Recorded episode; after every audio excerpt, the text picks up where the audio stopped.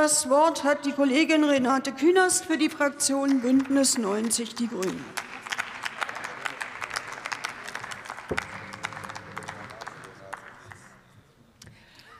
Frau Präsidentin, liebe Kolleginnen und Kollegen! Ich will jetzt nicht alles wiederholen, was an Fakten zu den Lebensmittelpreisen schon gesagt wurde. Äh, wir wissen es alle. Es gibt vielfältige Gründe dafür.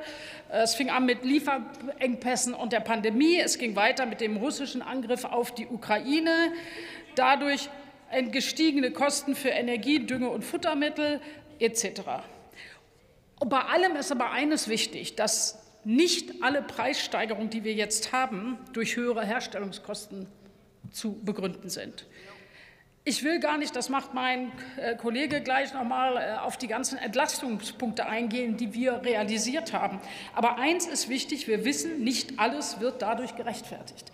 Wir wissen, es gibt auch Spekulationen an den Börsen, zum Beispiel mit Nahrungsmitteln wie Weizen. Das ist nicht in Ordnung, meine Damen und Herren.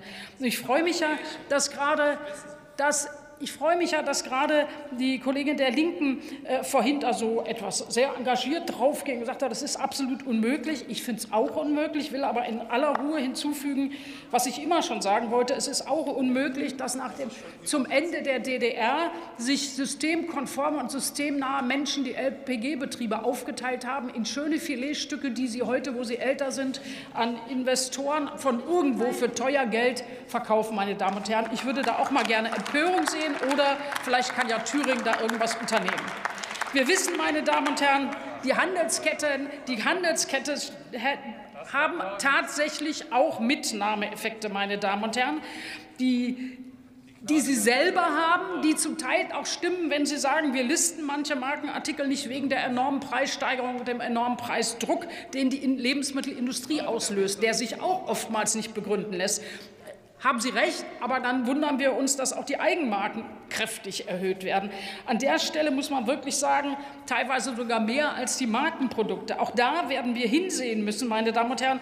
Das werden wir, da werden wir drauf gucken müssen, wie wir da intervenieren können. Ich bin froh, dass eine der Maßnahmen zum Beispiel die ist, dass der Bundeswirtschaftsminister äh, im Herbst 22 den Entwurf zur Verschärfung des Wettbewerbsrechts vorgelegt hat. Da geht es darum, dass das Bundeskartellamt Sektoruntersuchungen machen kann, also grundsätzlich auch im Lebensmittelbereich, um zu sagen, hier haben wir strukturelle strukturelle Wettbewerbsstörung und in den Markt dann eingreifen kann, zum Beispiel die Vorteile abgreifen. Das kennen wir aus dem Strafrecht auch. Ja? Die Gewinne der Straftäter abgreifen müssen wir hier auch abschöpfen können, meine Damen und Herren, um eines von vielen Maßnahmen zu sehen, weil man muss ja auch mal reagieren können, wenn etwas nicht in Ordnung ist. Wir müssen auch sehen, dass Lebensmittel in den Teller und nicht in den Tank oder Trog gehören, meine Damen und Herren. 58 Prozent des Getreides ging in den Jahren 2021, würde an Tiere verfüttert. Das ist am Ende nicht wirklich effizient, weil aus mehreren Kilo Getreide viel weniger tierisches Eiweiß entsteht. Ich will auch sagen, da ringen wir ja auch drüber, nicht mal in meiner Fraktion sind wir alle hundertprozentig einer Meinung. Der Minister hat es aber auch gefordert. Ich finde, wir müssen auch darüber nachdenken, wie wir bei dem Thema Preise mit der Mehrwertsteuer umgehen. Aber für Lebensmittel. Aber dann, sage ich Ihnen, müssen wir die Debatte dabei auch führen, wie wir steuern. Also wohin fahren wir da? Dann kann man nicht einfach sagen, wir machen alles auf Null, sondern wir müssen das dann auch mit Klima, mit Artenschutz, mit unseren Lebensgrundlagen und mit dem Thema Gesundheit verbinden. Die Debatte, die Debatte würde ich gerne führen. Und zum Schluss will ich noch mal eingehen auf Herrn Thies und Herrn Vogt, die ja äh, hier groß was zum Atomkraft und ähnlichen Sachen gesagt hat. Das reizt mich dann doch ungeheuer, meine Damen und Herren. Also wenn Sie sagen, die Tatsache, dass wir die Atomenergie nicht weiterlaufen lassen, der 15. April wird ein Feiertag in der Republik und wahrscheinlich wird man uns weltweit beneiden. Ähm, der, ja, fallen Sie, rutschen Sie nicht aus dem Sessel vor Lachen, Sie werden es sehen. Der, Sie sind ja sowieso nicht interessiert an der Zukunft Deutschlands.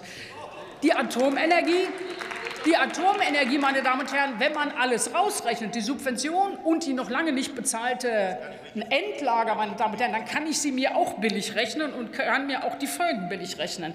Ich meine, das ist kein Argument. Wir müssen das doch so aufbauen, dass die Bürgerinnen und Bürger in Zukunft preiswerte Energie haben oder preiswerter heizen können. Das ist der Punkt. Bei der Agrarflächenstilllegung, die Sie sagen, sollen wir, indem wir die Stilllegung aufheben, ja, wo wir zum Beispiel bei Tier und Futter und vielen anderen Dingen oder bei Food Waste viel mehr rauskriegen würden, sollen wir die Flächen nicht mehr stilllegen, sollen wir nicht mehr die Artenvielfalt erhalten, die auch Betriebsgrundlage der Bauern ist? Ich verstehe Sie gar nicht. Früher waren Sie mal eine Bauernpartei. Sollen wir, sollen wir meine Damen und Herren, Containern, sagen Sie, warum ist Containern äh, soll strafbefreit werden? Sorry, aber Sie haben auch über heimische Nahrungsmittel geredet. Auch in Containern sind heimische Nahrungsmittel. Was haben Sie gegen das Containern? Oder, ich komme zum Schluss, Frau Präsidentin, ich sage mal, Mindestlohn. Wollen Sie, dass die Saisonarbeiter von dem Lohn, den sie kriegen, nicht leben können, meine Damen und Herren, halte ich für unanständig. Und für alle, die sich jetzt noch nicht genug aufgeregt haben, auch bei der Nutztierhaltung in den Schweinen, sage ich Ihnen, wir haben heute beantragt auf die Tagesordnung des Kollegin. Ausschuss, Agrarausschusses nach Ostern, dass wir das Tierhaltungskennzeichnungsgesetz aufsetzen und beraten. Also das, was Sie weit mehr als acht Jahre diskutiert haben und wo Sie nie zum Ende kamen. Wir sind zum Ende kommen gekommen Sie bitte zum und damit Schluss. zum Anfang der Nutztierhalter und für eine gute Perspektive. Danke.